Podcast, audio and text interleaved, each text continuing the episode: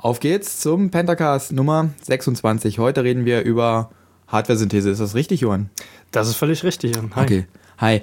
Ähm, genau, zu Gast ist heute Astro an der Technik. Hallo. Ja, unser normaliger Stargast. Und heute haben wir aber einen anderen Stargast. Das ist nämlich, wie ich eben schon erwähnt habe, der Johann. Hallo. Johann äh, hat mit mir zusammen Informationssystemtechnik studiert hier in Dresden und ist ein bisschen schneller als ich, hat mich überholt sozusagen und hat sich spezialisiert auf Hardwareentwicklung, hauptsächlich auf, pardon, ich muss nochmal husten, auf Hardware-Synthese. Was das genau ist und wie man da rangeht, darüber wollen wir heute sprechen. Grundsätzlich ähm, würde ich ihn mal bitten zu erläutern, wie Hardware traditionell entwickelt worden ist. Na, was heißt jetzt für dich traditionell? Nach dem Motto, wie hat man jetzt in den 60ern oder so angefangen oder wie macht man das üblicherweise heutzutage oder? Naja, also ähm, wie, wir, wie das heutzutage gemacht wird über diese verschiedenen Automatisierungstechniken, Ja. über die, äh, auf die du dich da eingeschossen hast, ähm, würden wir dann im Anschluss, glaube ich, speziell reden. Ich Mhm. würde, mich würden die, die eigentlichen Arbeitsweisen, Mhm. die ersten Prozessoren oder die ersten Boards, wie sowas gemacht worden ist. Ja. Da hast du wirklich alles mit der Hand gezeichnet. Das ist, sage ich mal, nicht nur so die schönen Geschichten oder die verklärten Bilder, die man da hat, sondern da sind wirklich die ganzen Ingenieursteams dann in große Hallen gegangen, haben das dann entsprechend auf großem Papier gezeichnet, sodass sie das selbst noch sehen können. Und das wurde dann entsprechend runterkopiert, damit man das auf die Masken bekommt. Mhm. Und so hat man halt angefangen. Vielleicht ähm, kannst du am Anfang dann auch nochmal erläutern, welche Schritte überhaupt äh, Mhm. nötig sind, um so eine Hardware zu entwickeln. Also du musst welche, wel, wel, Mhm. genau, welche Bestandteile hat ein Stück Hardware? Woran muss man alles denken? Du musst dir natürlich erstmal überlegen, wofür brauche ich die Hardware? Was will ich überhaupt machen? Das heißt, du machst erstmal einen Systementwurf. Und wenn du das geklärt hast, dann überlegst du dir natürlich, okay, jetzt dieses System, das konkrete System, wie kann ich das entsprechend technisch auch umsetzen? Also was brauche ich dann für funktionale Einheiten? Brauche ich dafür 10 Multiplizierer oder 20, wie auch immer? Das sind jetzt nur Beispiele. Und wenn du zu diesem Schritt gekommen bist, hast du dann deinen Schaltungsentwurf und dann kannst du eigentlich deinen Schaltungsentwurf, eben früher hat man das wie gesagt dann per Hand umgesetzt, auf den konkreten Schaltkreis umsetzen. Besser gesagt, du musst das natürlich auf die Belichtungsmasken umsetzen, um es dann in der Halbleiterfabrik fertigen zu lassen. Ähm, vielleicht können wir das nochmal ein bisschen weiter im Detail klären. Also dieser, Mhm. dieser Systementwurf, von dem du gesprochen hast, der ist relativ weit oben, also High Level, ja. Ja. Da steht einem, was steht einem da zur Verfügung? Da stehen einem welche Bauteile zur Verfügung? Nicht Bauteile, das ist schon zu konkret. Also der, du hast ja schon richtig gesagt, der Systementwurf ist ganz oben. Ja. Also bist du ganz abstrakt, überhaupt nicht konkret. Da können wir sagen, mein Hardware-Programm soll jetzt eine Gleichung lösen, zum Beispiel. Ja, das Ja. wäre natürlich sehr, das wäre zwar sehr abstrakt, aber auch sehr unspezifisch. Das wäre eher problemorientiert, statt zum Beispiel schnittstellenorientiert. Ja. Kannst du mal äh, ein Beispiel geben, was, was sich auf dieser Ebene abspielen würde?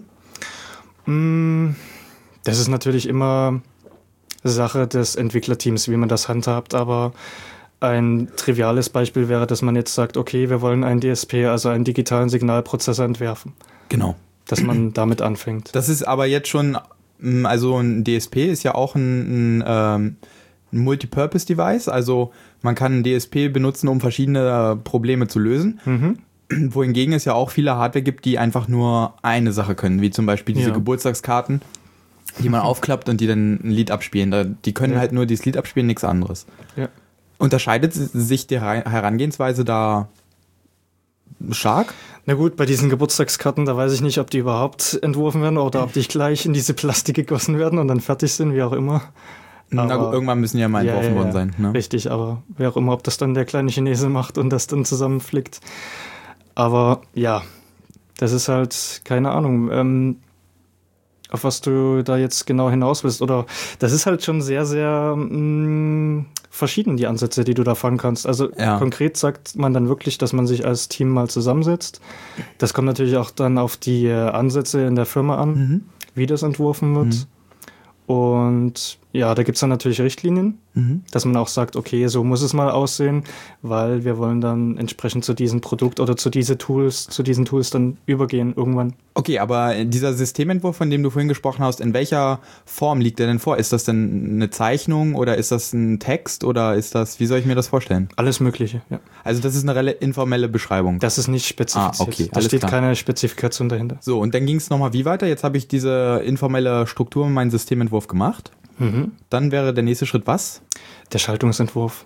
Dass ich jetzt mir überlege, wie komme ich von dieser Problembeschreibung Genau. zu einer Schaltung? Genau, und dazwischen hast du noch den, klassischerweise sagt man dann noch den Verhaltensentwurf, dass du halt ausgehend von deinem System, von deinen Anforderungen und von deinen Zielen, die das sozusagen dann ähm, ermöglichen soll, das Gerät, das System, dass du dann modellierst, beschreibst, wie verhält es sich, um zu dem Ergebnis zu kommen. Also wie muss sich das System verhalten, dass ich von der Eingabe, von den Randbedingungen zu dem gewünschten Ergebnis komme. Mhm. Können wir aber doch vielleicht, also ich hatte das eben schon mal probiert, da hast du denn gesagt, wir machen jetzt mal ein DSP. Können wir vielleicht irgendwie äh, wirklich ein Beispiel, ein kleines Beispiel uns mal hier greifen, dass man das bisschen besser fassen, fassen kann? Mm, Also willst du jetzt einfach wirklich mal den Entwurf von irgendeinem System durchspielen oder? Ja, äh, das wäre ganz gut. Okay. Hast du da vielleicht ein Lieblingsprojekt? Ähm, Wollen wir vielleicht ganz abstrakt ein MP3-Abspielgerät nehmen? Super, machen okay, wir so, ja. ne, machen wir es so, dann gebe ich da mal was vor. Mhm. So, wir haben jetzt ein MP3-Abspielgerät auf Systementwurfebene ist, wenn ich das so richtig verstanden habe, dass ich dann eine mm, Spezifikation mache, der soll fünf Knöpfe später haben, also fünf äh, Interaktionsmöglichkeiten mit dem äh, ja. Benutzer, der soll ein Display haben, Ja. Wo er ähm, über ähm, eine LED-Matrix oder irgendwie sowas irgendwas anzeigen kann. Ja, und äh, soll MP3 dekodieren können, also abspielen können in mit variabler Bitrate und was es da nicht alles für, für Mhm. Sachen gibt. Das wäre jetzt dieser Systementwurf, richtig? Mhm. So, und dann hast du gesagt, da gab es in die Nebenbedingungen, oder was war das? Der zweite Mm, Schritt? Na, der zweite Schritt, also der zweite Schritt im Entwurfsprozess wäre dann der Verhaltensentwurf. Genau, dieser Verhaltensentwurf. Genau. Mhm. Was, was, was sind da denn für Parameter, die da festge... Wenn ich Play drücke, soll er abspielen. Richtig. Und der fängt beim ersten Lied, was in der alphabetischen Reihenfolge irgendwo im Richtig. Speicher liegt, an. Okay. Mhm. Und das ist auch informeller, äh, ein informeller Prozess. Jein, das geht dann jetzt schon fließend, kann man sagen, in den äh, Schaltungsentwurf über. Mhm. Das heißt, du kannst natürlich auch schon konkret damit anfangen, dass du nicht nur sagst, okay, wenn ich Play drücke, dann soll das erste Lied abgespielt werden, sondern dass du konkret sagst, wenn ich Play drücke, muss welches Modul gestartet werden. Das heißt, erstmal das MP MP3 dekodieren, dann muss es wieder umgewandelt werden, um dann wieder abgespielt zu werden und so weiter und so fort. Jetzt Ja. mal ganz abstrakt Ja. nur gesagt. So, und ähm, wenn ich das jetzt auch gemacht habe, wie komme ich denn zum, zum Schaltungsentwurf oder was mache ich beim Schaltungsentwurf? Und beim Schaltungsentwurf modellierst du dann letzten Endes deine Schaltung, wie du dir das dann vorstellst. Aber ähm, auf welcher, welcher Ebene tue ich das denn? Also mache ich das mit, mit äh, irgendwelchen logischen Gattern oder mache ich das auf Transistorebene oder mache ich, gibt es da irgendwie schon ähm, fertige Bausteine, die ich mir sozusagen zusammenklicken kann? So. Gibt's alles, muss man sagen. Also prinzipiell, was vielleicht jetzt noch nicht so rübergekommen ist, wenn wir uns jetzt an so einem Beispiel irgendwo dann festgreifen, ist, dass, die, dass der Hardwareentwurf sehr, sehr flexibel ist und sehr, sehr vielfältig. Also du hast immer erstmal alle Möglichkeiten, ganz verschiedene Ansätze, je nach Anforderungen und äh, Ziele. Aber jetzt gerade, wenn wir jetzt schon beim Schaltungsentwurf bzw. Verhaltensentwurf angekommen sind, kann man natürlich auch sagen, wir wollen das Ganze programmieren. Ja, Das okay. wäre dann natürlich Also jetzt, wenn wir, wenn wir jetzt äh, schon so weit sind und, und sagen, wir wollen das irgendwie automatisiert oder ähm, früher wäre das aber Handarbeit gewesen. Früher wäre das Handarbeit gewesen, aber auf einer Ebene niedriger. Also wie wir ja zu Beginn gesagt haben, dann sind die Ingenieure in die Halle gegangen und haben gezeichnet. Ja. Was haben die gezeichnet? Die haben die einzelnen Gatter-Transistoren und die Leiterbahn gezeichnet. Das heißt, für die war das dann nicht mehr interessant. Naja, wenn ich Play drücke, soll irgendwo was abgespielt werden. Die mussten ganz konkret wissen, okay, wie breit sind die Verdrahtungswege, wie breit sind die Gatter und das müssen wir alles zeichnen können. Hm. Da steckt dann halt viel Know-how dahinter. Ja. Okay, das ist heute, das nimmt einem heute alles der Computer ab. Nicht alles. Es ist auf alle Fälle immer noch sehr, sehr viel Best Practices und Erfahrungswerte, Ja, aber vieles, ja. okay. Hm, Wenn ich denn äh, diesen Schaltungsentwurf äh, gemacht habe früher. Also wenn die Ingenieure fertig waren, wie ging es dann weiter? Wenn die früher fertig waren, dann waren sie auch fertig. Dann ging es sozusagen nur noch äh, in die Halbleiterfabrik. Also behaupte ich mal, ich habe es ja selbst nicht miterlebt. Ja, das heißt also, die haben, die haben äh, dann auch nicht Schaltpläne gemalt, sondern die haben richtig so negative von den Masken gemalt, dass das dann irgendwie belichtet werden muss nur noch und geätzt werden kann. die hatten natürlich auch vorher die Schaltpläne, natürlich klar. Aber wenn sie dann wirklich, wenn wir sagen, okay, wir wollen jetzt wirklich die Hardware Mhm. konkret entwerfen, dass da hinterher ein Chip rauskommt, dann haben sie natürlich den Halbleiter gezeichnet, ja. Und wo würdest du die, die eigentlichen Schaltpläne, ähm, die noch ein bisschen high- high-level-mäßiger sind, wo würdest du die einordnen? Ähm, beim Prozess? Systementwurf, Verhaltensentwurf, okay. ja. Mhm. Okay, und dann äh, geht's in die Firma. Ich glaube, da hatten wir ja auch schon mal einen sehr interessanten Podcast äh, über Halbleiter. Also meine ich mich zumindest zu erinnern. Ich habe die Mhm. Aus Ausgabe auch nicht parat. Äh, den hatte ich irgendwie mal in Brasilien noch gehört. Aber das war eine super, super ja, Episode das auch. hatte ich auch mal gehört. Das ist Mhm. schon wieder etwas länger her, ne? Genau. Mhm. So, und dann äh, temporär wären wir fertig. Also, also nicht temporär wären wir fertig, sondern also vor 100 Jahren oder 2000 Jahren Naja. haben sie es so gemacht. Ne? ähm, seit wann wird denn aber automatisiert an die Hardwareentwicklung ange- rangegangen? Das ging eigentlich so in den 70er, 80ern los. Hm. Also wie gesagt, das Szenario mit dem Zeichnen in der großen Halle, Hm. das hat man so ungefähr bis in die 70er gemacht. Hm. Und gleichzeitig ist in den 70ern dann auch die Erkenntnis gekommen, naja, auch im Zuge der Entwicklung der Rechentechnik, wir können ja hier schon mal automatisieren. Das heißt, man hat dann dort Layout-Editoren, die ersten Layout-Editoren verwendet, die ersten Platzierungstools und Verdrahtungstools. Das heißt, dass man dieses Zeichnen von dem Schaltkreis Hm. nicht mehr alles per Hand machen muss. Das waren die ersten Automatisierungsschritte. Das heißt, man hat auch vorher noch so einen Systementwurf gemacht. Man musste sich dann äh, auch noch überlegen, wie man sich das so, wie das alles verschaltet wird. Mhm. Und äh, nur dann halt diese Schalt äh, verschalten, das da wurde man unterstützt vom Computer. Richtig. Mhm. Zumindest dass man als Beispiel, dass man die äh, Verdrahtungswege, dass das alles gerade Leiterbahnen sind, Ja. dass die äh, Abstände der Leiterbahnen beachtet werden. Solche rudimentären Dinge, sage ich mal so. Mhm. Das heißt, wenn ich so ein altes Radio aufschraube und das noch per Hand entwickelt worden ist, dass die Leiterbahnen durchaus äh, krumm und schief sein können? Durchaus, ja. Durchaus, okay. Es kommt darauf an, wie alt. Wie ja. sauber die gearbeitet haben. Ja, ja, ja. Ähm, genau, okay. Und dann, wie, wie ist das nach den 70er, 80er Jahren weitergegangen? Also mit diesen Layout-Editoren, äh, was für einen Lauf hat das genommen?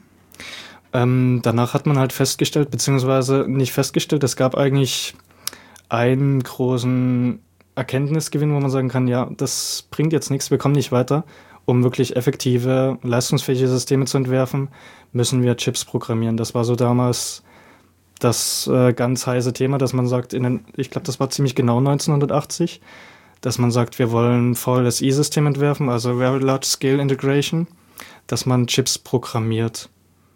Und Mhm. dass man Kannst, sagt, äh, ja. Kannst du nochmal äh, genauer erklären, wo da der Unterschied ist zwischen VLSI-System und nicht VLSI-System? Das mal vielleicht auch mit Beispielen belegen? Mhm. VLSI, das ist nur so eine Begrifflichkeit, die sagt, wir haben viele, viele Gatter, also viele, viele Funktionseinheiten in einem Schaltkreis. Mhm. Das ist jetzt auch nicht konkret, dass man sagt, okay, das geht ab, sagen wir 500.000 Gatter los oder Mhm. 100.000. Das sind so verschiedene Zahlen, Mhm. die üblich sind. Aber das ist einfach nur ein Begriff nach dem Motto, in den 80ern hat man da die Grenze erreicht. Mhm. Das war nicht mehr machbar. Mhm. Ganz einfach, man hat es nicht mehr überblickt. Und auch von den äh, Arbeitsleistungen her war es nicht mehr machbar. Mhm. Deswegen hat man gesagt, okay, wir haben ja schon die ersten Systeme, also lassen wir doch die Systeme sich selbst wieder neu erstellen. Also Computer bauen, die dann wieder Computer bauen. Mhm. Und an dem ersten Schritt waren wir ja schon, dass wir Computer haben und die können dann ja die nächste Generation bauen. Ja, Das war die Idee. so wie bei Terminator zum Beispiel. Richtig. Nur das, genau. Mm, Wenn wir jetzt von einem Schaltkreis sprechen, nochmal um das genau klarzustellen, ähm, sprechen wir, also ich stelle mir jetzt immer so, so ein Motherboard vor oder so ein Computer, ja? Mhm. Und für mich ist das alles ein großer Schaltkreis, der modular aufgebaut ist und zusammenwirkt. Mhm. Sprechen wir jetzt vom gleichen Schaltkreis oder sprechen wir jetzt nur von der von den hochintegrierten Dingern? Also ich habe immer so den Fokus, oder das ist halt auch üblich, wenn man jetzt über Hardware-Synthese spricht oder Entwurfsautomatisierung, den Fokus der integrierten Schaltkreise. Also immer nur ICs. ja. Dann musst du jetzt nochmal für die Zuhörer sagen, was ist ein IC? Also IC ist eben die Kurzform für Integrated Circuit, also integrierter Schaltkreis. Mhm.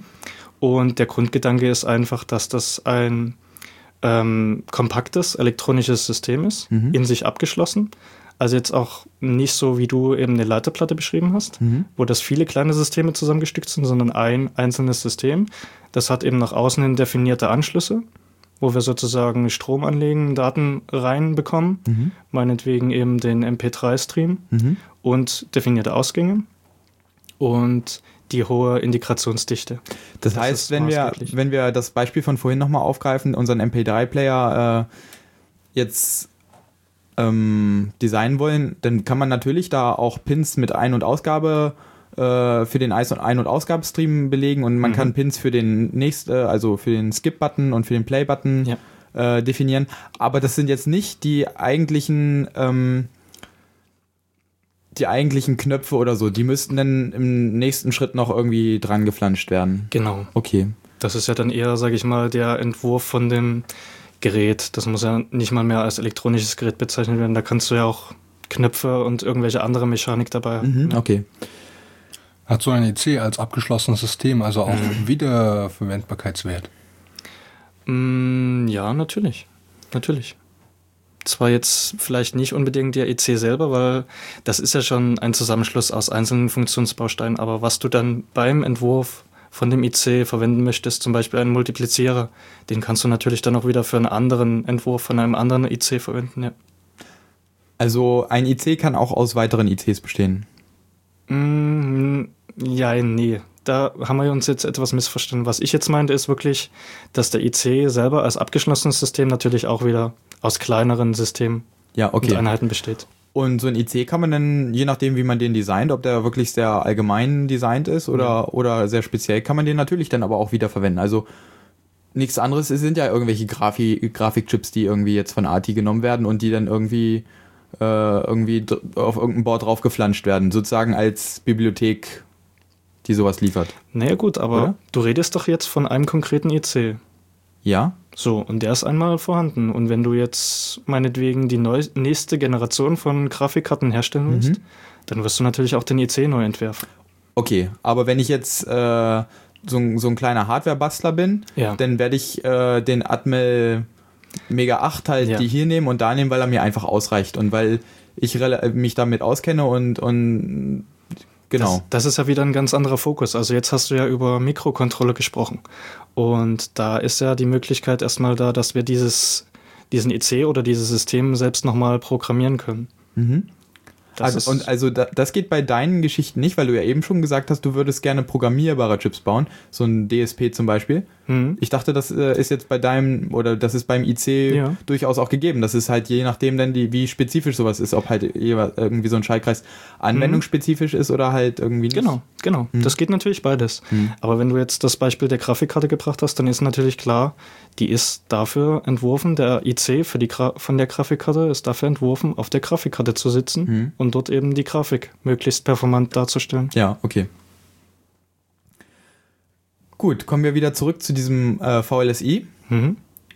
Ähm, wie, was, was ist da nochmal genau passiert und wie ging es dann weiter? Also wir waren ja da stehen geblieben, dass man äh, die Erkenntnis hatte, wir müssen Chips programmieren. Ja. dass wir es nicht mehr per Hand zeichnen wollen. Und dann haben sich auch die ersten entsprechenden Programmiersprachen entwickelt. Es haben sich die ersten Tools entwickelt, die ersten Firmen, die das Ganze, sage ich mal, jetzt außer Haus gemacht haben. Also bisher hat man dann einfach bei den ähm, Firmen wie Intel diese ganzes Zeichnen der Schaltkreise in-house gemacht. Und mit der Erkenntnis, dass man jetzt aber die Schaltkreise programmieren muss, wurde das Ganze natürlich wieder auch ähm, ausgelagert und diese Entwicklung der Werkzeuge für diese Entwurfsautomatisierung ist dann ein eigener Industriezweig geworden. Mhm. Das war so in den 80ern. Mhm. Und ja, wenn wir da schon bei den Programmiersprachen waren, da sind dann auch die bekanntesten, denke ich, Verilog und VHDL. Mhm. Das ist auch in den 80ern passiert, dass man die entworfen hat. Ja. Und wenn wir jetzt noch den geschichtlichen Abriss äh, rund machen wollen, hat man halt danach festgestellt, so in den 90ern war das, dass man jetzt zwar für die einzelnen Schritte, für den Entwurfsprozess schöne Werkzeuge hatte, Das heißt, man hatte dann viel Arbeit abgenommen bekommen, um zum Beispiel die ganzen Funktionseinheiten, die jetzt innerhalb eines ICs sind, zu platzieren, zu verdrahten, zu analysieren, zu verifizieren. Aber man hat festgestellt, die einzelnen Schritte, die ja irgendwo sequenziell sind, können funktionieren, aber das Gesamtergebnis funktioniert überhaupt nicht mehr. Also, dass dann ein ganz kritisches Problem generell beim Hardwareentwurf ist die ist das Timing. Das heißt, dass die ganzen Laufzeiten, die Signallaufzeiten innerhalb des Schaltkreises funktionieren. Und da hat man dann eben in den 90ern festgestellt, naja, die einzelnen Tools sind gut, aber wir haben keine Kette, wir haben keinen Design Flow. Und das ist dann entstanden, dass man wirklich die einzelnen Tools miteinander abgestimmt hat, dass man geschaut hat, okay, wenn wir jetzt einzelne Bausteine platzieren, kann man das hinterher überhaupt vertraten? Was nützt mir denn eine Platzierung, wenn ich merke, naja, ich habe gar nicht genug Platz, um dann noch die Leiterbahn zu legen? Mhm. Das war so in den 90ern und dann, ja, die 2000er ging es so weiter, beziehungsweise da kamen dann neue, weitere Paradigmen rein. Ja. Ja, das war so der grobe Umriss, ja. Sind da, Tool, äh, sind da Industriestandards entstanden, wenn die Tools alle miteinander arbeiten müssen? Jein, also der wichtigste Standard oder die wichtigste gemeinsame Ebene ist die sogenannte RTL-Ebene, also Registertransferlevel. Mhm.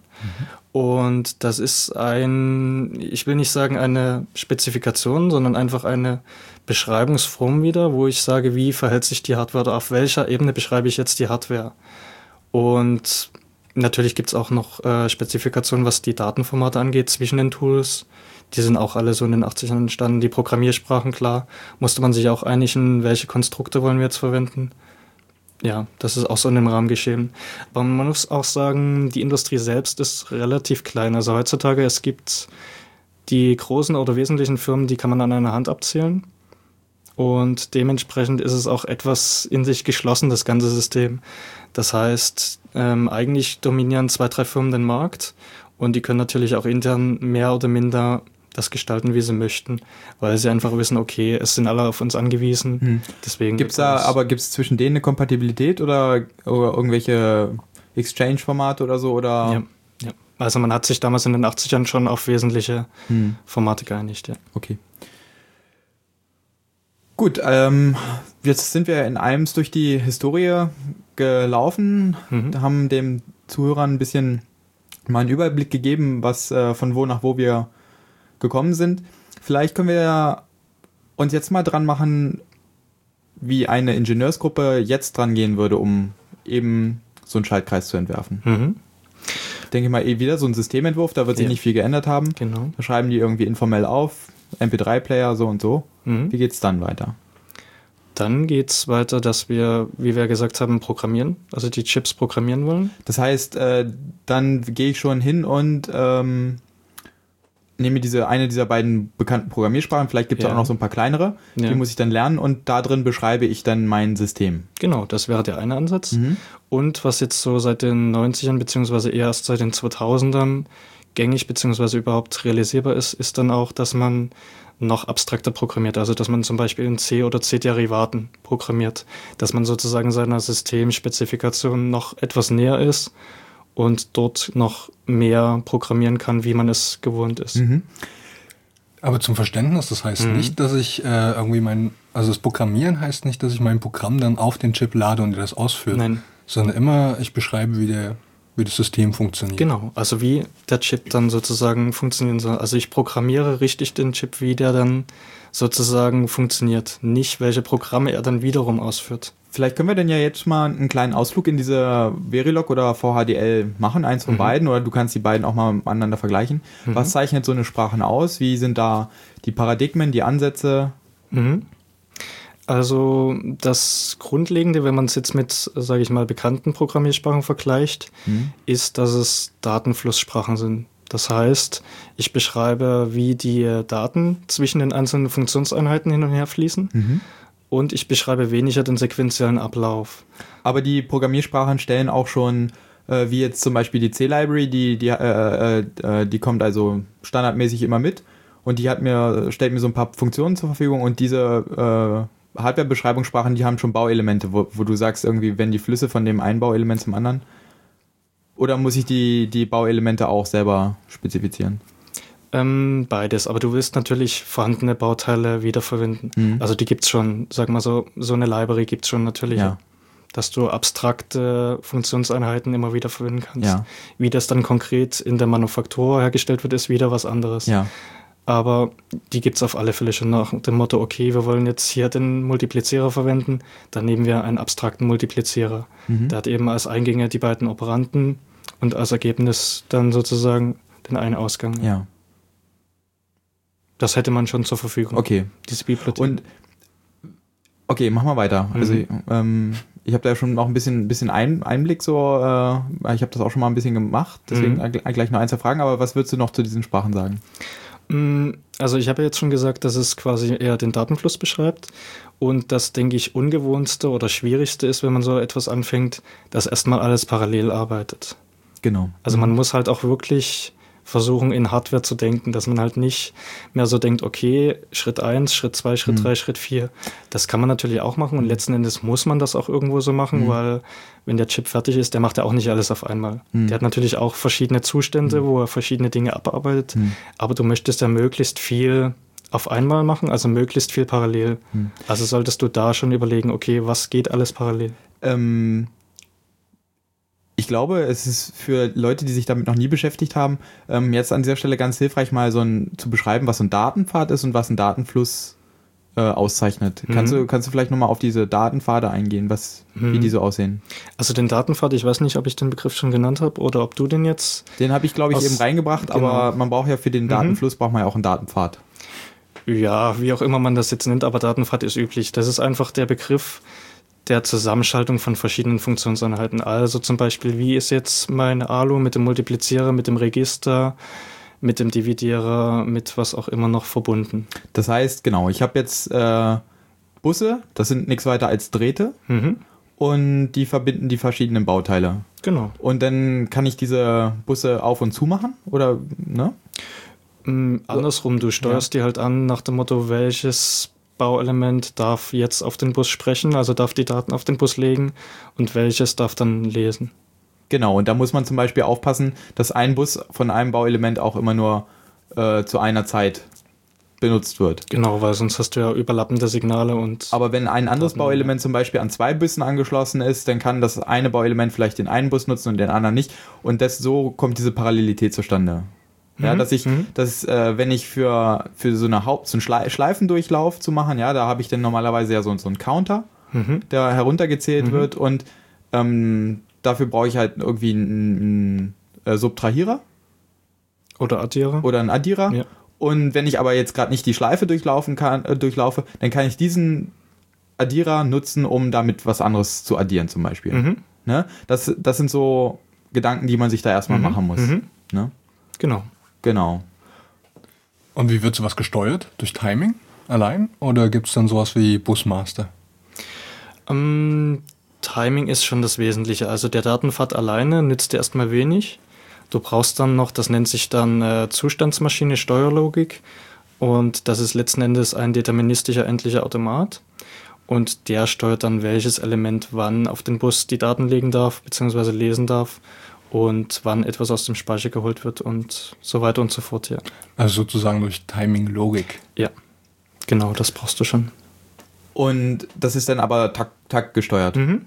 Üblicherweise. Es gibt natürlich auch Entwürfe, die nicht taktgesteuert sind, haben Vorteile, haben aber auch viele Nachteile, nämlich, also der größte Nachteil ist, dass es schwer zu entwerfen und schwer zu verifizieren und mhm. zu testen ist. Ähm, da muss man auch aufpassen, manche Operationen, die dauern irgendwie länger als ein Takt. Mhm. Ne, wie, wie kommt man mit sowas zu, zu Rande? Also unterstützt dann da die Sprache auch? Also als Beispiel ist jetzt eine Division, die braucht mhm. immer sehr lange. Mhm. Ähm, die Sprachen können dich unterstützen. Du kannst es aber auch selbst definieren, beziehungsweise wissen, okay, diese Operation braucht so lange, deswegen schreibe ich mir jetzt meine entsprechende äh, Datenfahrt so um, beziehungsweise meine Steuerlogik, dass ich dann weiß, okay, die nächste Operation kann erst da beginnen. Du kannst natürlich auch abstrakter sagen, dass du äh, einhergehst und das Verhalten beschreibst. Das geht auch in Verilog und VHDL. Mhm. Dass du sagst, okay, ich will hier einfach nur die Division durchführen. Wenn sie fertig ist, ist sie fertig. Mhm. Das geht auch. Und der baut dir das dann so, mhm. was du dazu nötig haben musst. Genau. Und wenn ich jetzt mein System programmiert habe, also was gibt es da Bestandteile, die ich jedes Mal programmieren muss? Muss ich da zum Beispiel auch einen Taktgeber programmieren oder oder äh, halt diese Zustandsmaschine, muss ich die auch oder gibt es die schon automatisch? Kann die automatisch generiert werden? Oder gibt es auch Bestandteile, aus der jedes Stück Schaltkreis besteht? Oder jeder Schaltkreis? Also das waren jetzt viele Fragen durcheinandergewürfelt, ja. fand ich. Da ähm, kannst du auch mit vielen Antworten möglichst in der gleichen Reihenfolge bitte antworten. Okay. Du hast natürlich immer ähm, Funktionseinheiten, die du immer wieder brauchst oder Konzepte. Mhm. Dazu gehört eben der Datenpfad und die Steuerlogik.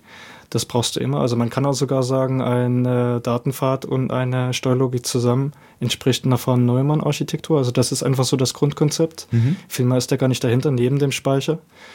Und ansonsten, wenn du gesagt hast, okay, was sind jetzt die elementaren Schaltkreise? Das ist halt die kombinatorische Logik und Register, also Speicher. Mhm. Mehr hast du nicht. Und diese Clock-Generierung oder Taktgenerierung, mhm. wie du gesagt hast, das ist jetzt nicht so richtig zu programmieren, sondern da brauchst du dann schon entsprechende analoge Hardware noch, die dann auch wirklich oszilliert, also diesen Takt dann vorgibt im realen System. Mhm. Genau, das ist ähm, auch nochmal ähm, ganz interessant nachzufragen, kümmern wir uns hier hauptsächlich oder kümmern wir uns nur um digitale Schaltkreise oder äh, können da analoge Schaltkreise mit einbezogen werden? Also wir haben bisher eigentlich immer, sage ich mal, unterbewusst von digitalen gesprochen. Mhm. Jedenfalls diese Ansätze, die wir bisher kennen. Es ist natürlich heutzutage auch so, dass der Analogentwurf automatisiert ist. Ist aber nicht so effizient und auch nicht so trivial. Ganz einfach, weil du beim Analogentwurf noch viel mehr Randbedingungen beachten musst, was Kopplung zum Beispiel angeht. Und da ist noch mehr sage ich mal, Best Practices oder Erfahrung des mhm. Ingenieurs gefragt, was, was möglich ist. Was unterscheidet denn eine analoge Schaltung von einer digitalen Schaltung? Ähm, na, eine digitale Schaltung ist, besteht, wie wir ja schon gesagt haben, grundsätzlich nur aus Kombinatorik und äh, Speichern. Mhm. Und eine analoge Schaltung hat dann natürlich alle anderen Freiheitsgrade. Da hast du ähm, ganz normal erstmal deine Widerstände. Du hast natürlich aber auch aktive Elemente, beziehungsweise wie war der Fachbegriff nochmal? Du müsstest auch wissen, die Spulen und die entsprechenden Geschichten, Kondensatoren, also kapazitive und induktive ja. Elemente, solche Geschichten. Okay. Die hast du natürlich im Digitalentwurf nicht. Du hast die Effekte auch, klar, aber damit willst du nicht dein System entwerfen. Sondern da gehe ich jetzt mal von aus, dass der Computer mir so weit unter die Arme äh, greift, dass, dass diese Effekte irgendwie zu vernachlässigen sind. Mhm, okay. Genau. Okay. Ähm, Tut er das auch wirklich, der Computer? Also der, der VHDL-Compiler oder so? Genau, was, vielleicht können wir mal darauf eingehen, was passiert denn irgendwie, wenn ich dieses Programm fertig gemacht habe? Kompiliere ich das denn oder? Mhm. Ähm, das sind jetzt wieder mehrere Schritte. Also wenn wir sozusagen den Chip programmiert haben, wenn wir den VHDL oder Verilog-Code fertig haben, dann wird es erstmal synthetisiert und das heißt dann konkret, wir entscheiden uns für eine Herstellungstechnologie, das heißt dann auch meistens konkret für eine Fab. Und an der Stelle müssen wir dann auch schauen, okay, welche Bibliotheken werden verwendet. Das heißt, was kann die Fab überhaupt herstellen? Welche Gatter und welche Strukturbreiten können wir herstellen? Das heißt, an der Stelle entwerfen wir sozusagen das Layout oder lassen es entwerfen, das Layout von dem Chip. Und das also wir, wir, wir definieren die, die Libraries und so? Die werden eigentlich üblicherweise definiert. Also das ist meistens dann auch Sache von der Fab. Das heißt, da mhm. sind dann üblicherweise Ingenieure der Fab dafür zuständig zu schauen, okay, jetzt haben wir wieder eine neue Strukturgröße, die wir herstellen können. Das haben wir jetzt getestet. Deswegen wird es entsprechend so möglich sein, dann die Elemente zu entwerfen. Und was jetzt eigentlich meine eigentliche Frage war, mhm. die, die restlichen Schritte des Compilers sind dann automatisch? Mm, jein.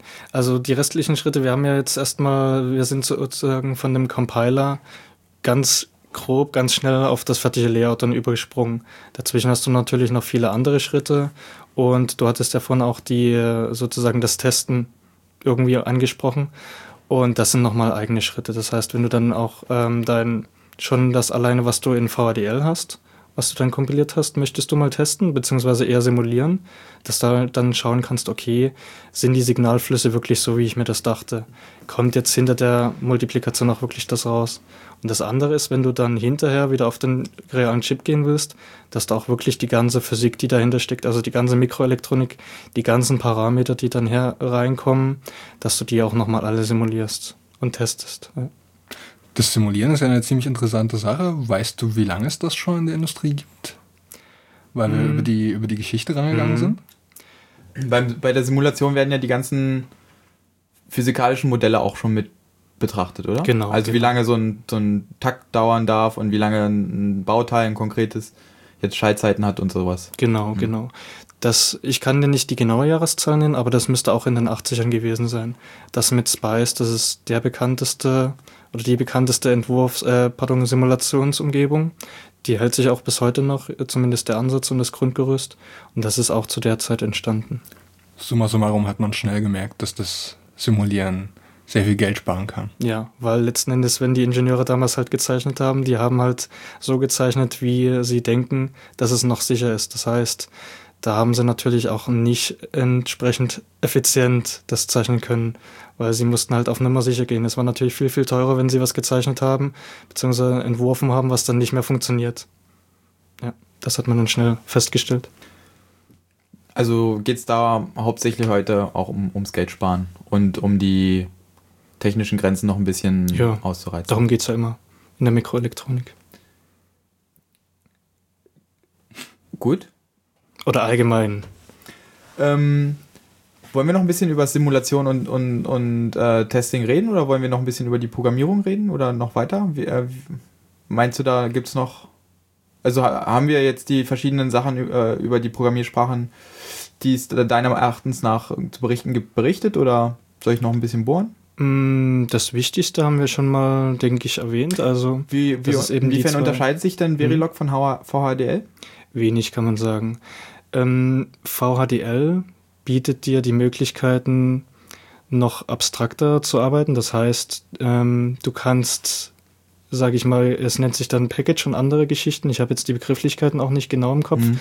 aber du kannst auf alle Fälle ähm, abstrakter nochmal instanzieren. Dass du sagst, du hast jetzt einen Entwurf, der braucht aber verschiedene Parameter und die kenne ich hier schon meinetwegen. Du hast einen Multiplizierer, ja. den möchtest du eben unabhängig von der Bitbreite entwerfen. Ja. Das geht bei VDL einfach. Bei Verilog geht das nicht so einfach. Mhm. Und ansonsten kann man aber wirklich sagen, wer Verilog lesen und schreiben kann, kann auch VHDL lesen und auch nach einer kurzen Weile schreiben das ist nicht so groß der Unterschied. Die mhm. Grundkonzepte sind ähnlich und es ist einfach etwas die Historie, dass ich glaube, VHDL ist in Europa groß geworden und Verilog in den USA oder andersrum. Mhm. Das ist einfach so die Historie.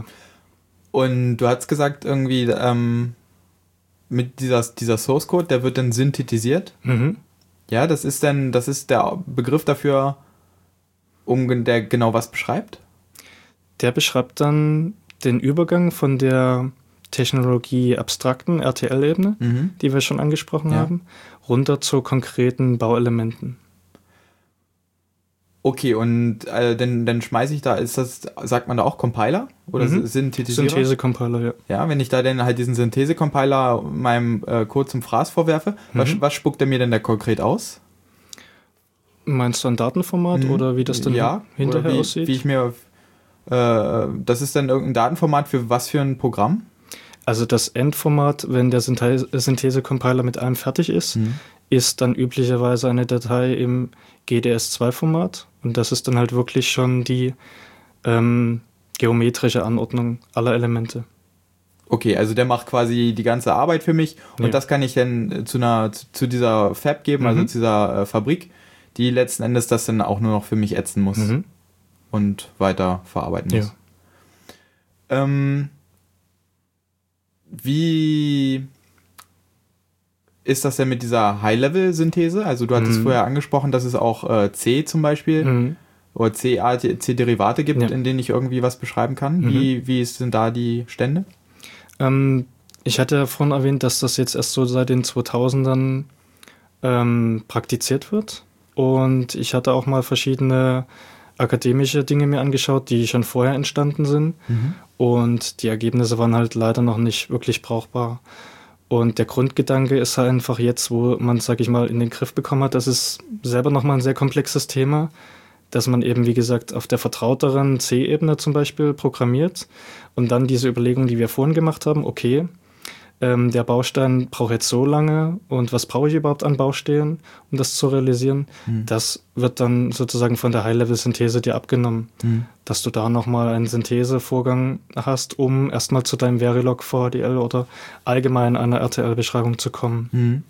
Und das heißt, irgendwann, in, wenn, wenn das Thema noch weiter fortgeschritten ist, dann kann ich einfach mein, meine MP3-Bibliothek nehmen und anstatt die einem C-Compiler vorzuwerfen, würde ich dir dann so einen Synthetisierer vorwerfen mhm. und dann äh, kann ich schon mit, mit meinen C-Kenntnissen beziehungsweise mit den C-Kenntnissen von wem anders die so Hardware-Entwicklung erschlagen?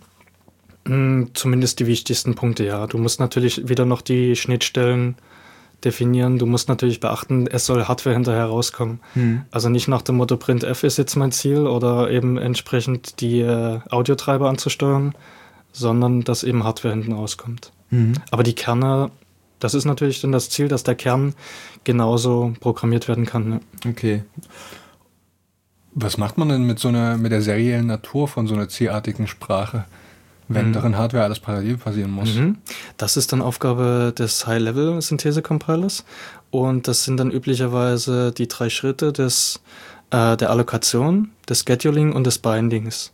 Das heißt, bei der Allokation schaue ich erstmal, über meinen gesamten äh, Datenflussgraph, also über den gesamten äh, Graphen aller Operationen, die ich durchführen möchte. Was brauche ich denn überhaupt an Funktionseinheiten? Wie viel multipliziere, was auch immer brauche ich überhaupt? Da, das wäre die Allokation. Und dann wird der Programmablauf im Scheduling sozusagen ermittelt. Wie kann ich das für die vorhandenen bzw. jetzt festgestellten benötigten Funktionseinheiten, wie kann ich das entsprechend anordnen? Beziehungsweise das ist, erfolgt auch erstmal unabhängig von den Funktionseinheiten, sondern wir schauen allgemein, wie sind die Abhängigkeiten, die Datenabhängigkeiten und was kann man möglichst schon parallel berechnen, dass man sozusagen von dem reinen Sequenziellen schon möglichst viel Parallelität bekommt und dann das letzte, das hatte ich jetzt schon etwas bisschen reingemischt, fälschlicherweise, das Binding. Dass ich sozusagen schaue, okay, von meinem Scheduler den Ablauf, den möglichst parallelen Ablauf, wie binde ich oder mappe ich ihn dann auf die vorhandene Hardware, die natürlich möglichst gering ist. Also das Ziel ist halt. Auf die alloziierten Komponenten. Auf die, genau. Das Ziel ist dann natürlich möglichst hohe Parallelität bei möglichst wenig Bausteinen. Das klingt sehr nach einem optimierenden C-Compiler. Durchaus, ja. Genau, da kann man ja bestimmt irgendwie angeben, ich möchte möglichst wenig Bauelemente haben oder ich möchte möglichst höher, hohe Ausführungsgeschwindigkeit mhm. haben mhm. und da ein bisschen Einflüsse ähm, zu haben. Ähm, dein Fachgebiet ist jetzt aber genau die, diese Synthese von Verilog zu, äh, zu, diesen, zu diesen Syntheseformaten oder, oder was ist dein Fachgebiet jetzt genau? Das, die Frage war mir jetzt etwas zu unspezifisch. Na, womit beschäftigst du, äh, mhm. du dich in deinem Leben? Genau, also ich beschäftige mich dann mehr mit der Schiene, also das hast du jetzt schon richtig angedeutet, grob, ja. mit der EDA. Also Electronic Design Automation, also den Tools, die dahinter stehen, die sozusagen von meinem Synthese-Compiler bedient werden.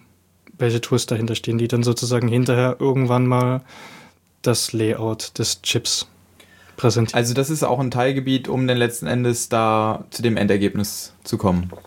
Mhm. Okay. Ähm, welche Probleme hat denn so ein, so ein synthetisierender Compiler zu, zu lösen? Mm, Moment, wenn du jetzt, also wir sagen einfach mal dann die Layout-Synthese. Ja. Wenn wir jetzt von dem Schritt sozusagen weggehen, von der RTL-Beschreibung. Ja ähm, die wir sozusagen mit der High-Level-Synthese und alles durchlaufen und erreicht haben. Mhm. Wenn wir dann runter zum konkreten Schaltkreis gehen, finde ich es jetzt schöner einfach, wenn wir sagen Layout-Synthese. Okay. Dass man halt weiß, okay, es geht wirklich um das Layout. Ja, ist gut. Und da gibt es auch wieder so klassische Schritte, kann man sagen, die man da durchlaufen muss. Und man fängt da üblicherweise an mit der Partitionierung. Das heißt, ich habe jetzt meinen riesengroßen Schaltkreis mit den ganzen verschiedenen Funktionsbausteinen, mit den Funktionsblöcken, ja. dass ich die erstmal möglichst sinnvoll gruppiere.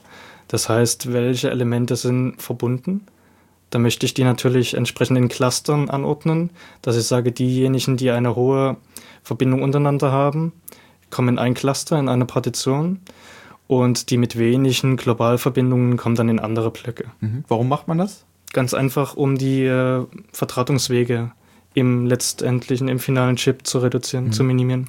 Hat das eine Kosten, äh, äh, ähm, eine Kosten, einen Kostengrund oder ist das eher äh, platzsparend oder auch Zeit, weil einfach die Elektronen über kurze Wege weniger lange brauchen? Alles, aber das Entscheidende ist ähm, das Timing, was wir vorhin schon angesprochen haben, also die Signallaufzeiten im mhm. Chip.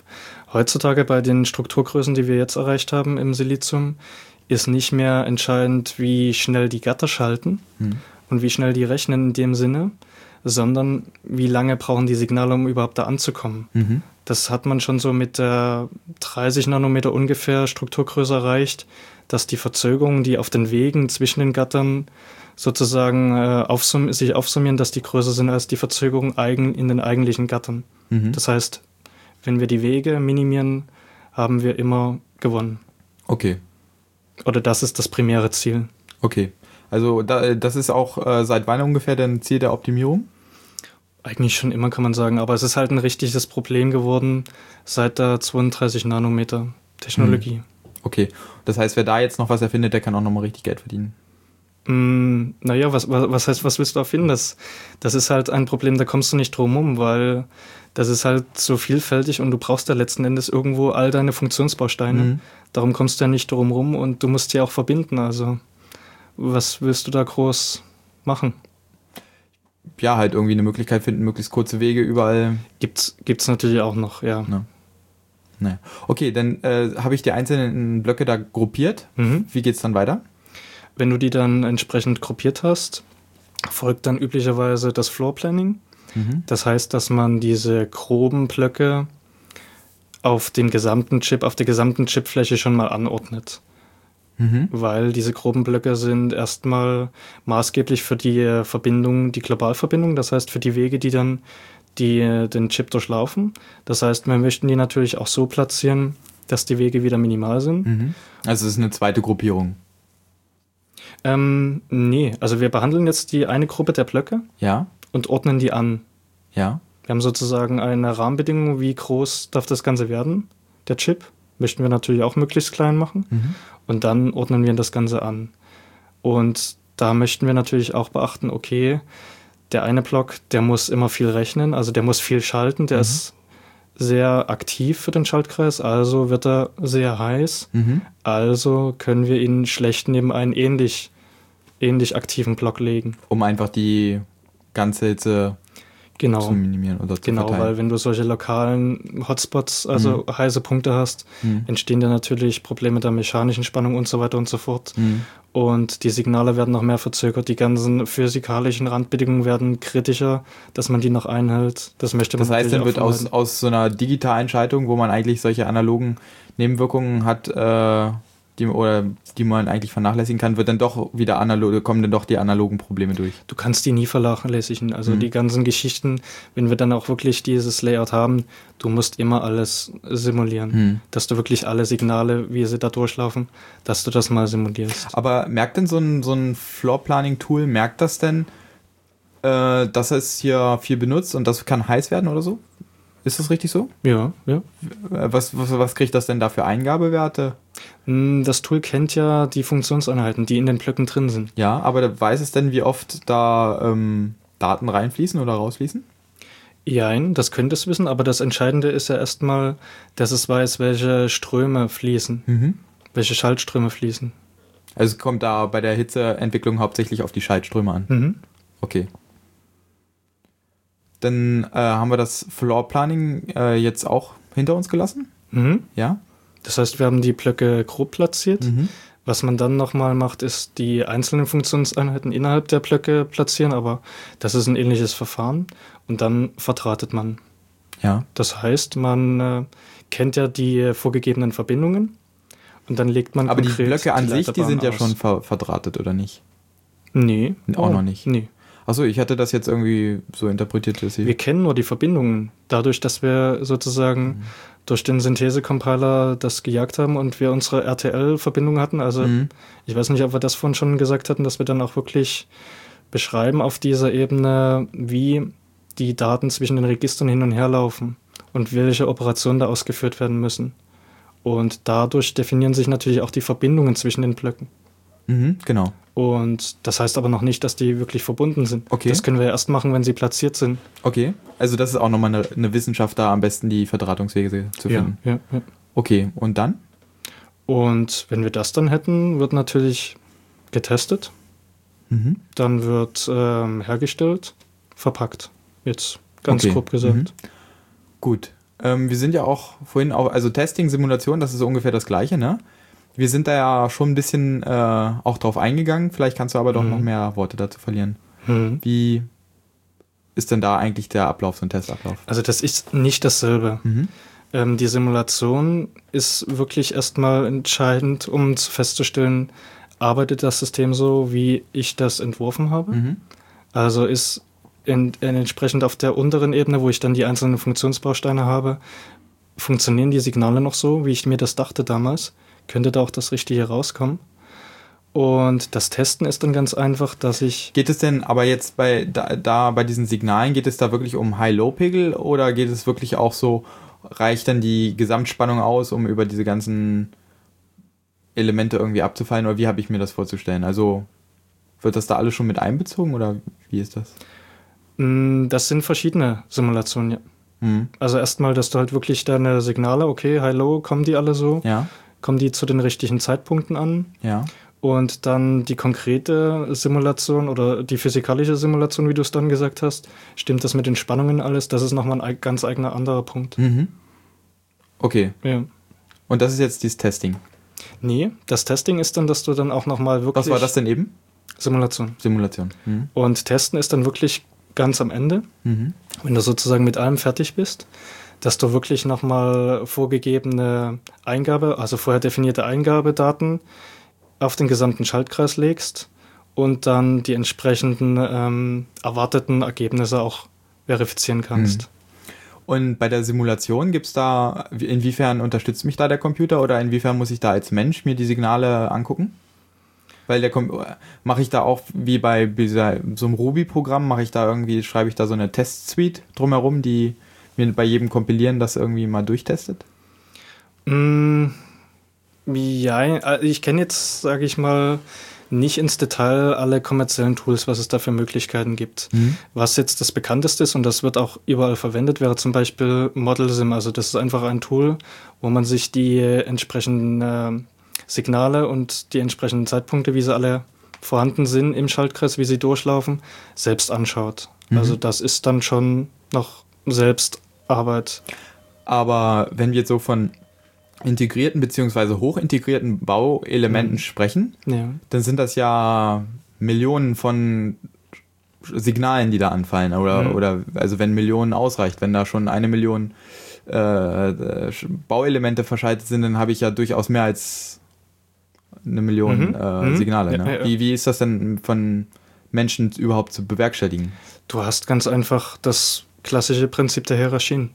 Dass du wirklich deine einzelnen Bereiche, deine einzelnen Blöcke behandelst. Dass mhm. du eben sagst, okay, jetzt haben wir wirklich nur, ähm, wenn wir zum Beispiel eine CPU entwerfen, jetzt haben wir hier wirklich nur die ALU. Mhm. Und dann wird eben nur die ALU komplett angeschaut, simuliert. Und wenn wir sicher sind, dass die so funktioniert, dass die intern korrekt arbeitet, mhm. dann können wir das dann hinterher als Blackbox behandeln und sagen, okay, die internen ganzen hunderte Millionen, wie auch immer, Signale sind uns bekannt, funktioniert alles. Mhm. Jetzt schauen wir uns nur noch die Signale an, wo es angeschlossen ist, wo es verwendet wird. Mhm.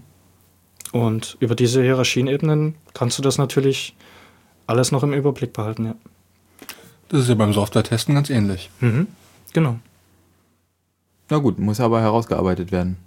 Mhm. Ja, ich denke, beim Hardwareentwurf ist das halt zwingend so. Anders kannst du es nicht mehr. Und an so einem Schaltungs Schaltungsentwurf, wie viele Leute arbeiten dann da so mit? Gibt's, also kann man da Aussagen treffen? Ist das, also kann ein einzelner Mensch in realistischer Zeit einen Prozessor entwerfen oder ist das eher so ein Team von 100 Ingenieuren oder von Ja, also da, ich, kann jetzt nicht verlässliche Zahlen nennen, mhm. aber ich weiß, dass da schon mehrere hundert Mannjahre, äh, pardon, Mannmonate drinstecken, wenn nicht sogar Mannjahre, das weiß ich nicht. Aber ein einzelner, das ist absolut unrealistisch. Mhm. Und inwiefern äh, kann denn da äh, zusammengearbeitet werden? Mm, ähnlich wieder wie in den Hierarchien kann man sagen. Mhm. Da kannst du natürlich sagen, okay, ihr habt Erfahrung, was Alus angeht, ihr macht die Alu. Mhm. Dann arbeiten die entsprechend daran. Und da sind dann auch genau wie bei, beim Softwareprojekt die Schnittstellen definiert. Ja. Die Alu sieht so und so aus und die kann ich so und so mit meinem Verilog ansteuern und dann mhm. ähm, werde ich die einfach mal als Blackbox dagegen programmieren genau. und okay. Mhm. Genau. Mhm. Und bei äh, diesen Simulationen werden schon immer die physikalischen Eigenschaften des Endsystems mit berücksichtigt oder mhm. nicht? Mhm. Eigentlich schon. Ja, aber wie, wie ich vorhin schon gesagt habe, das sind verschiedene Simulationen. Also du musst natürlich beide machen, dass du deine Systemsimulation hast, mhm. also dass die Signale alle funktionieren und natürlich, dass du auch hinterher einen funktionierenden Schaltkreis hast. Ja. Mhm. Das musst du beides simulieren, ja. Und wie gut sind die Simulatoren heutzutage? Kann man sagen, wenn es simuliert, dann gibt es in echt auch keine Probleme mehr oder? Ja. Das kann man schon sagen. Das kann man schon so sagen, weil das wären einfach große Kosten, die dann in so eine Belichtung an der Maske letzten Endes, was ja dann die Grundlage für die Herstellung des Chips ist, mhm. die da verloren gehen. Das ist im Millionenbereich und mhm. das möchte man schon vermeiden. Ja. ja. Mm, wie ist das denn, wenn ich äh, so entwickle? Dann nimmt man ja heutzutage zum Beispiel oft diese FPGAs. Mhm. Ja. Ähm, ist es denn so, dass wenn ich, äh, ich schreibe das gleiche Programm und werfe dem einfach nur äh, verschiedenen Synthese-Compiler zum Fraß vor? Ist, ist das so, dass ich so schnell von, von FPGA auf äh, denn eine Maske komme?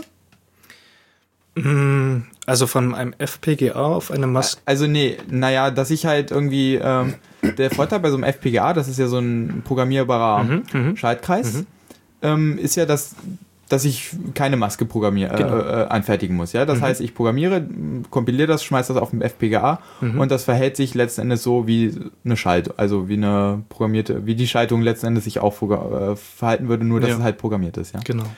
Kann ich jetzt einfach den gleichen Quellcode nehmen, durch einen anderen Synthese-Compiler jagen und habe dann als Ergebnis die die Ads-Maske? Mhm. Also das ist schon das Ziel und du brauchst natürlich noch kleine Bausteine drumherum. Mhm aber üblicherweise ja. Also die Kerne, die funktionieren so, dass du dir auch wirklich für die FPGAs ähm, synthetisieren lassen kannst, mhm. musst du natürlich schauen, passt das überhaupt auf so ein, ein FPGA drauf. Also der Futter ist natürlich von einem FPGA. Den kannst du flexibel verwenden, also für verschiedene Entwürfe, weil du ihn ja immer wieder programmieren kannst. Mhm. Und es ist günstig, weil du eben diese Masken nicht entwerfen kannst, mhm. äh, brauchst. Aber du hast natürlich die Begrenzung, dass die Hardware dir vorgegeben ist. Du bist mhm. nicht beliebig in dem, was du hinterher haben möchtest. Und solche großen Dinge wie CPUs, das ist schon kritisch, dass du das noch auf ein FPGA bekommst. Also das ist eigentlich nicht möglich. Mhm. Kann man mehrere FPGAs zusammenschalten? Könntest du, aber dann hast du natürlich nicht mehr dieselbe Performance, wie, das, wie wenn das alles auf einem Chip wäre. Also das ja. ist auch nicht wirklich realistisch. Aber komm, also das habe ich jetzt gar nicht so im Überblick, aber kommt man mit einem FPGA denn an die tatsächliche Performance von so einer Hardware ran? Also ist das. Nein, nein. Ganz einfach, weil FPGA generische Hardware ist. Ne, eben, dachte genau. ich doch. Also eine FPGA ist ja jetzt nicht, also die sind schon relativ flink, aber das ist mhm. jetzt nicht, um die tatsächliche Performance der letztendlichen Schaltung irgendwie zu haben ja. sondern eher um noch wirklich konkreter denn zu testen und mhm. äh, das wiederum woanders zu benutzen. Genau. Äh, als Oder eben um Prototypen. Prototypen, genau. genau ja. ne? Und dann kann ich, also wenn es eh schon, wenn die Performance eh schon, sage ich mal, in Anführungszeichen verhunzt ist und da mehr auf die äh, Ansteuerung oder auf die Signale oder auf die Rechenfähigkeiten ankommt, dann kann ich auch, also könnte ich doch eigentlich auch mehrere FPGAs zusammenschalten. Müsste doch klappen, oder nicht? Sicher, ja. Hm. Da musst du dir natürlich entsprechend sinnvolle Partitionierung überlegen hm. und wie du die dann verbindest, aber weiß ich nicht, ob das jetzt so gemacht wird. Okay. Ähm, dann sind wir letzten Endes in, dem, in der ganzen Entwurfsgeschichte durch. Das haben wir jetzt mal durchgesprochen, wie das heutzutage gemacht wird. Hm, als nächstes würde mich dann interessieren, wie sind denn, was sind, was sind denn da die, die Tools, die benutzt werden? Ähm, ich habe ja schon zu Beginn angerissen, wo wir etwas über die Geschichte eingegangen sind dass der Markt doch sehr überschaubar ist. Ja. Und wenn du jetzt ähm, Tools für die Erstellung eines ICs, also für die äh, Layout-Synthese haben möchtest, mhm. hast du letzten Endes nur drei verschiedene Firmen, die da maßgeblich sind, mhm. oder nur zwei. Von denen kaufst du dir halt die Tools. Mhm. Was sind das so für Preisrahmen? Mm, das möchtest du nicht privat bezahlen. Das sind ja. auch Millionenbereiche. Oh ja. Wobei ich weiß, dass es von Cadence, jetzt haben wir mal den einen Namen genannt, der zweite wäre dann Synopsis, also von Cadence weiß ich, dass es auch Studentenlizenzen gibt. Ja. Okay. Das heißt, die sind natürlich auch daran interessiert, dass. Äh, Achso, was sagt bitte, was sagt die Herr Pirate Bay? Also die Programme gibt es natürlich alle. Hm. Aber letzten Endes, wenn du äh, konkret ein äh, Schaltkreis entwerfen willst, geht es ja nicht um die Programme, sondern dass der gesamte Flow stimmt, ja. dass das Ergebnis korrekt ist, dass die Anbindung an die Manufaktur korrekt ist. Mhm. Das ist ja, sage ich mal, für einen Studenten, äh, der das mal selber durchkompilieren lassen will, mhm. ist das ja nicht nötig. Nee, ist nicht nötig. Mhm. Ähm, was die, was nochmal, ja, Astronickt, das scheint gut auszusehen. Ähm, was natürlich nochmal zusätzlich geliefert wird, sind halt auch immer die, die Bibliotheken. Mhm. Ne, mit den mhm. verschiedenen Bauelementen ähm, wo dann auch die physikalischen Eigenschaften der Bauelemente mhm, mhm. Beschreibung finden, ja. ja. Und die werden normalerweise auch dann von den Firmen mitgeliefert. Mm, ja, mitgeliefert, beziehungsweise man kauft sie nochmal extra. Das ist je nachdem, was es da für Abkommen mhm. gibt. Aber interessanterweise, wenn wir jetzt bei den Bibliotheken sind, gibt es auch da eine Open Source Bibliothek. Das heißt, man kann sich auch mal wirklich so eine Bibliothek anschauen. Und es gibt, äh, also das wäre konkret die Nangate Bibliothek. Wie schreibt man das? N-A-N mhm. und dann geht, mhm. G-A-T-E. Mhm. Und ähm, die müsste über die Seite si2.org verfügbar sein. Da gab es so eine Initiative, dass solche Dinge eben mal frei verfügbar sind. Ganz einfach, weil die auch Interesse haben, dass das Feedback wieder, sage ich mal, aus der akademischen Welt kommt, um zu sagen, okay, wir haben jetzt wirklich mal die Möglichkeit, einen kompletten Designflow selbst mit unseren akademischen Mitteln durchzulaufen. Mhm. Und wir haben die und die Schwächen in den Tools gefunden. Mhm. Also das muss man schon sagen, dass gerade für die einzelnen Schritte, meinetwegen eben jetzt die Platzierung oder Vertratung, die wir angesprochen haben, dass da akademische Tools schon maßgeblich besser sind als die kommerziellen. Hm. Ganz einfach, weil die sich auf so einen kleinen Bereich fokussieren. Und deswegen ist die Industrie natürlich auch daran interessiert, okay, jetzt geben wir euch mal alle Mittel. Hm. Ähm, dieses Spice, wo würdest du das einordnen? Spice-Simulation. Das ist dann, das kommt auch mit den Ausgabeformaten von den, äh, von diesen Cadence oder was du da eben gesagt hast, klar? Ja. Also bei, bei Spice ist erstmal, sag ich mal, ich kenne jetzt nicht die konkreten Datenformate, die dahinter liegen, mhm. aber ja, weil auf der Stelle sind, an der Ebene sind wir ähm, noch auf der, also besser gesagt, wenn wir simulieren, haben wir uns die Gatter vorgenommen oder ja. müssen die durchsimulieren. Und das sollten dann schon die Schnittstellen vorhanden sein, ja. Hm. Ähm, dann kenne ich noch solche Tools wie Eagle oder mhm. GEDA. Mhm. Kannst du, was, wie sollte man die einordnen? Das ist Leiterplattenentwurf, also das ist eine ganz andere Problematik. Das ist also dann außerhalb der Chips schon, mhm. die wir jetzt letzten, also da würde ich dann unsere Chips einbauen. Mhm, genau. Na, okay. Ähm, Tja, das ist, äh, was ich mir zu meinen Tools aufgeschrieben habe. Willst du noch was zu anderen Tools sagen? Oder Open Source mäßig ist da nicht so viel zu holen, ne? Mm, doch, es gibt schon einiges. Also ja. ich habe das jetzt mit der Bibliothek mal angedeutet. Ja. Ansonsten. Aber die Bibliothek ist jetzt für diese, für, für die kommerziellen Tools oder? Ich habe die Bibliothek selbst noch nicht ausprobiert. Ja. Aber es wird wieder die Standard-Schnittstellen haben. Von daher denke ich mal, ist es für verschiedene Systeme verwendbar, ja. Und ähm, es gibt auch entsprechende Proz gesamte Prozessoren mhm. verfügbar. OpenSpark wäre ein sehr bekanntes oder OpenRISC mhm. ein sehr bekanntes Beispiel. Dann auch gerade wenn du auf FPGA-Programmierung eingehst, hast du mit dem Open Cores Projekt viele, sage ich mal, Funktionsbausteine schon vorgefertigt, mhm. wie eben DSP oder solche Geschichten. Mhm. Und es gab auch mal den Ansatz oder den Versuch, die gesamte Synthese-Toolchain offen zur Verfügung zu stellen. Nur ist halt das Problem, was wir auch schon angedeutet haben, dass der gesamte Fluss stimmen muss. Das heißt, dass die Datenschnittstellen zwischen den einzelnen Tools stimmen muss. Mhm. Und das war der Ansatzpunkt. Leider ist das Projekt irgendwann dann so 2006 mehr oder minder abgestorben. Das nannte sich Open Access Gear. Mhm. Und das ist jetzt die Frage, ob das nochmal irgendwie überhaupt groß sowas ins Kommen oder ins Rollen kommt. Mhm wäre natürlich interessant, dass du wirklich mal diese Möglichkeiten hast. Aber andererseits die Leute oder die Studenten oder wie auch immer, die Ingenieure, die sich damit beschäftigen, die haben die Systeme. Hm. Ganz einfach, weil die Firmen das brauchen, die haben dann eben die gesamte Cadence Toolchain oder von Synopsys. Hm. Das ist eben alles da, also das ist auch. Synopsys nicht ist dieses Xilinx oder was ist das? Mm, nee, Xilinx ist jetzt wieder eine andere Firma, aber mehr FPGA. Okay. Also Cadence Synopsys sind IDE-Firmen, mhm. das heißt, die sozusagen die Tools zur Herstellung für die Chips entwerfen. Ja. Und Xilinx wäre für FPGAs. Okay. Ähm, wenn ich jetzt als also wenn ich mich jetzt für das Thema äh, interessiere und da einsteigen möchte, ja, mhm. angenommen, mir stehen diese Tools zur Verfügung, mhm. was muss ich noch so an, an Wissen mitbringen, mhm. um so einen Schaltkreis zu bauen? Ich würde sagen, erstmal gesunde Neugier. Weil wir hatten ja schon angedeutet, ähm, dass es die Prozessoren auch gibt. Also wenn man jetzt eine Cadence-Umgebung hat, dann könnte mhm. man ja mal den gesamten Prozessor durchsynthetisieren lassen und sich dann das Layout anschauen. Aber wenn so ein äh, Synthese-Tool da drüber gelaufen ist, dann sind die Layouts doch für Menschen relativ schlecht zu verdauen, oder? Ja, das ist richtig. Aber jetzt ist natürlich die Frage, was du konkret lernen willst. Willst du jetzt lernen, wie ich ähm, gut VHDL und Verilog programmieren mhm. kann? Willst du lernen, wie das überhaupt hinten aussieht, dann das Fertige? Mhm. Oder willst du lernen, wie die Tools selber aufgebaut sind? Na, eher nicht, wie die Tools aufgebaut sind. Ich denke mal, das ist dann eher vielleicht was für die Wissenschaftler oder für diejenigen, die auch viel diese Tools benutzen. Mhm. Ähm, da geht es dann eher schon äh, an den, an den, ich hatte jetzt eher so an diesen Hardware-Entwurf gedacht. Also, dass ich wirklich auch diese, dass ich mir meinen eigenen IC baue oder da gibt es mhm. ja auch dieses äh, äh, Buzzword, dieses ASIC. Also, ja. ASIC ist Application Specific. Genau. Also, das ist jetzt kein Buzzword bezüglich der Programmierung oder Herstellung. Nee, nee, nee, aber, aber wenn ich, ich, das ist ja schon eine Aufgabe, die man auch als, als neugieriger, mhm. alleinstehender oder auch in einer kleinen Gruppe mhm.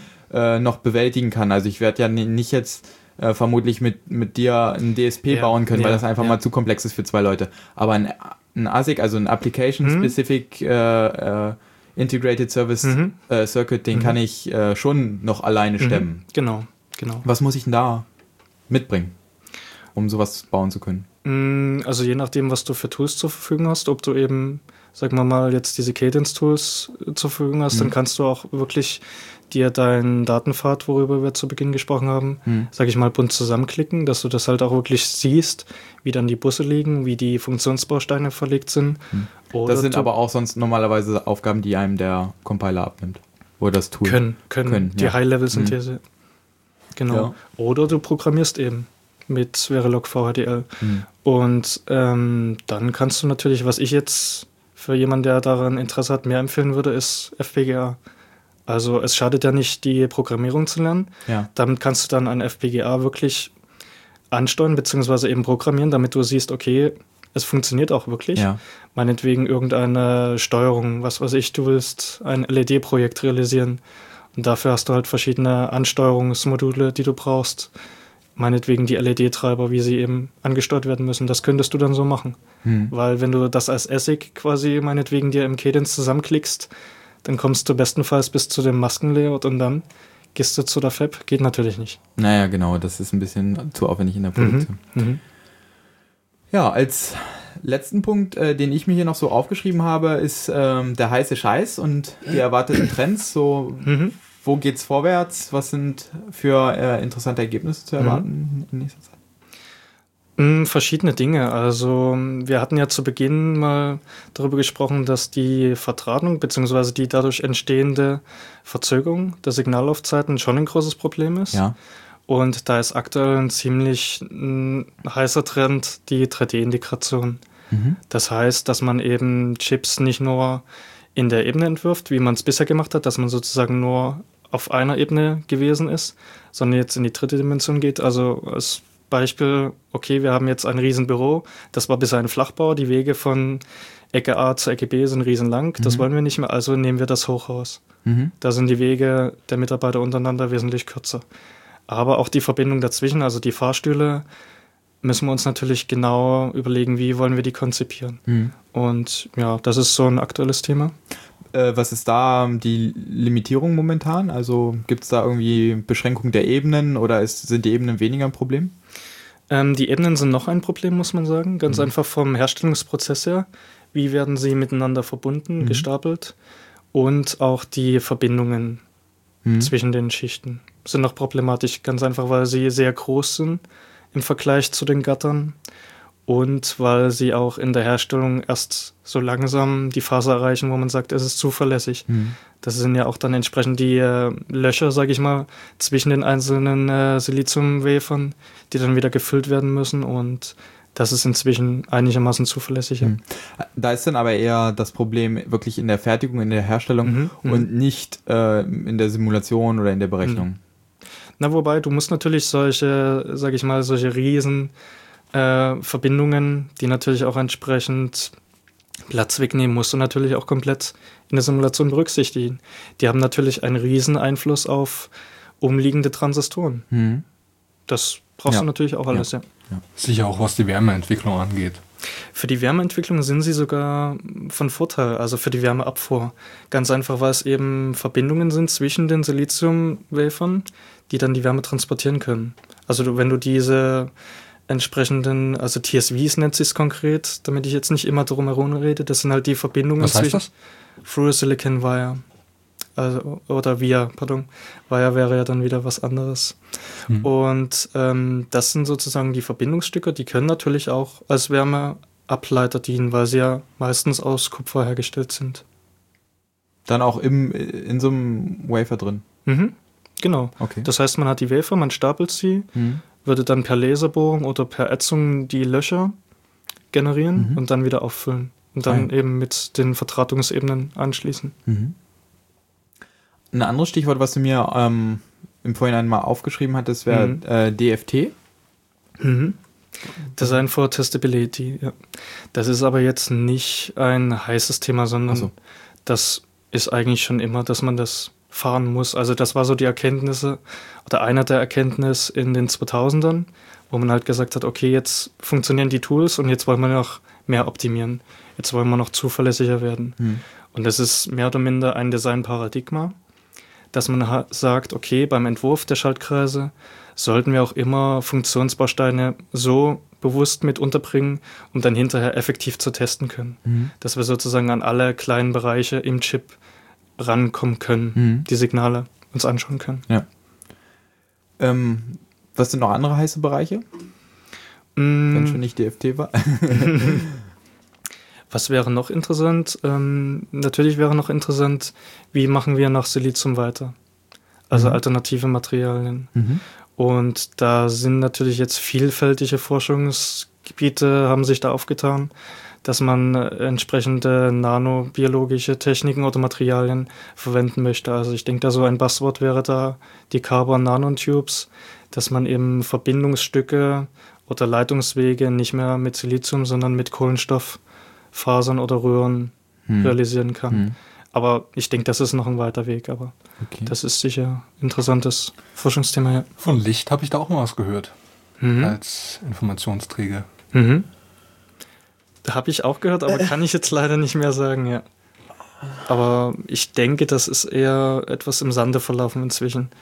Weil ich weiß nicht, ob du da jetzt noch mehr gehört hast nebenbei, aber ich hatte es nur mal gehört, also auch so 2006 rum in der Dreh, aber seitdem ist es jetzt eher hinten runtergefallen. Also da sind eher die Geschichten wie Carbon Nanotubes wirklich jetzt interessanter und vielversprechender auch. Genauso wie dieses Tesa, Tesafilm-Band, wo man mal gesagt hat, irgendwie auf einer Rolle Tesafilm hat man dann 50 Milliarden Gigabyte oder was das da war. Naja, es waren mhm. irgendwie 100 Gigabyte. Ja, 50 Gigabyte hatte ich auch so die Größenordnung. Aber habe ich auch nie wieder was von gehört. Also ich speichere immer noch auf Festplatte.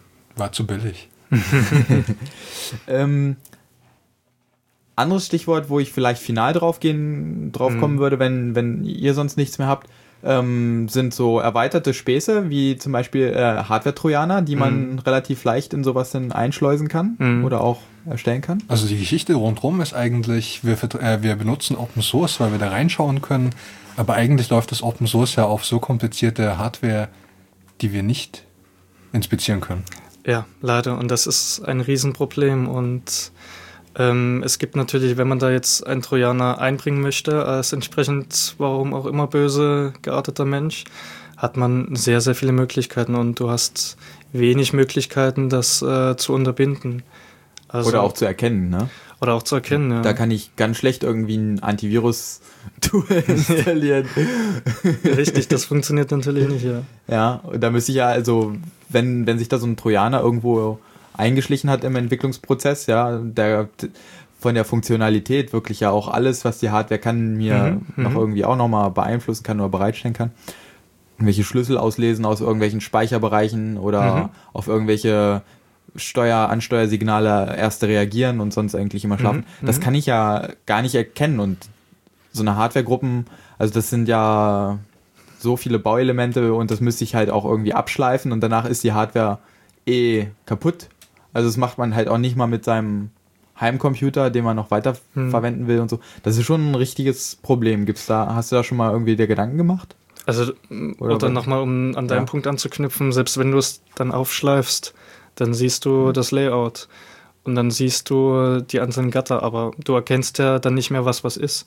Gerade durch diese ganzen Synthese-Tools, die mhm. wir kurz alle erklärt hatten, ist ja das Problem, es wird hoch optimiert. Das heißt, wenn du irgendwo im Systementwurf oder im Verilog-Code entsprechend ein Chartmodul eingebracht mhm. hast, was bestimmt auch sehr klein ist und richtig, gar nicht stark richtig, auffällt. Richtig, ja. das wäre dann, sage ich mal, ein Kriterium für einen entsprechenden Menschen, der Trojaner bauen will das verteilt sich irgendwo, weißt du, da hast du die einzelnen Gatter irgendwo im Chip, das kannst du so nicht mehr erkennen. Hm. Ja, krass, krasse Scheiße. Ne? Und was natürlich, ähm, wenn man solche Trojaner entwirft, auch üblicherweise macht, dass man sagt, okay, sie funktionieren nicht sofort, sondern die Aktivierung der Trojaner ist meinetwegen zeit- oder zustandsgesteuert. Mhm.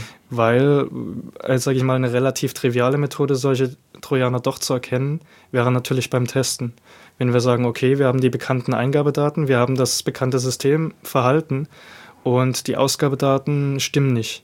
Ja. Wo ist jetzt das Problem? Dann schaut man rein in den Entwurf und irgendwo sieht man, aha, hier werden ja irgendwelche Signale ja, ja. manipuliert, wie wir es nicht möchten. Und dann sagst du natürlich als Trojaner oder als derjenige, der Trojaner baut, naja gut, dann wird mein Trojaner eben erst nach drei Tagen aktiviert. Solange läuft kein Test, kein Simulationstest. Ja kannst du auch wieder nicht finden.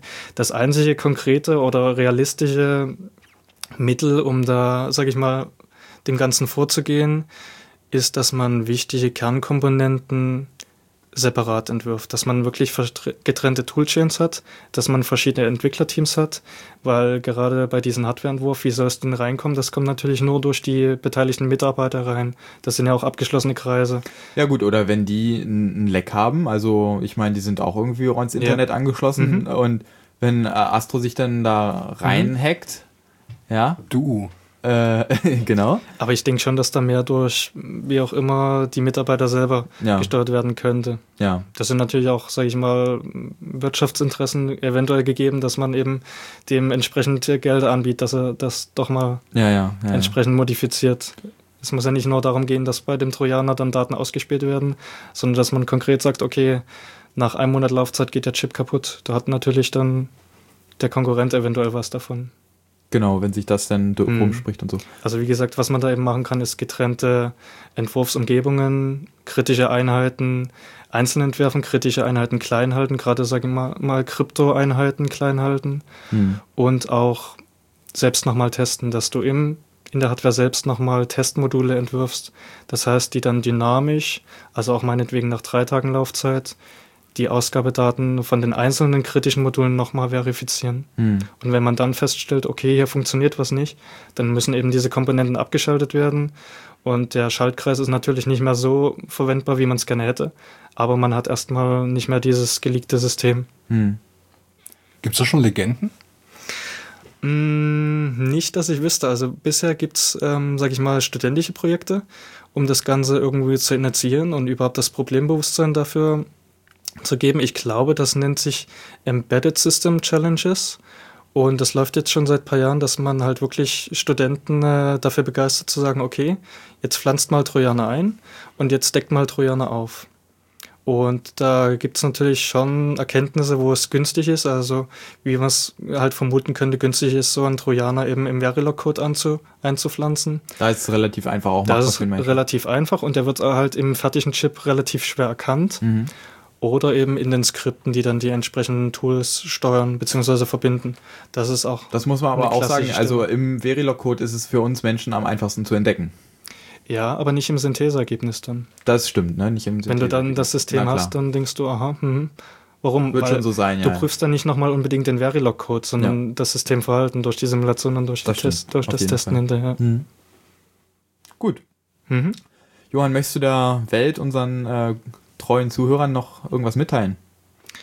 Also mir hat es auf alle Fälle viel Spaß gemacht mhm. und ja, ich hoffe, dass ihr weiter spannende Podcasts macht. Ja, cool.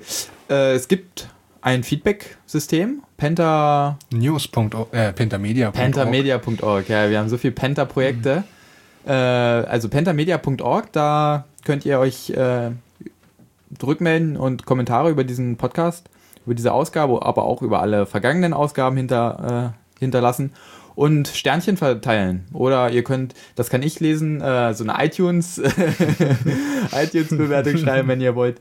Und äh, ich denke mal, dass der Johann in sich die nächsten Tagen auch noch ein bisschen in dem Forum mal gucken wird, ob was zurückkommt äh, mhm. und auf Fragen eingehen mhm. können wird. Gerne. Okay, alles klar. Dann vielen Dank fürs hier sein, Johann. Danke genau. euch. Genau, hier wird es weitergehen mit noch ein paar technischen Themen, glaube ich, in nächster Zeit. Bis dann.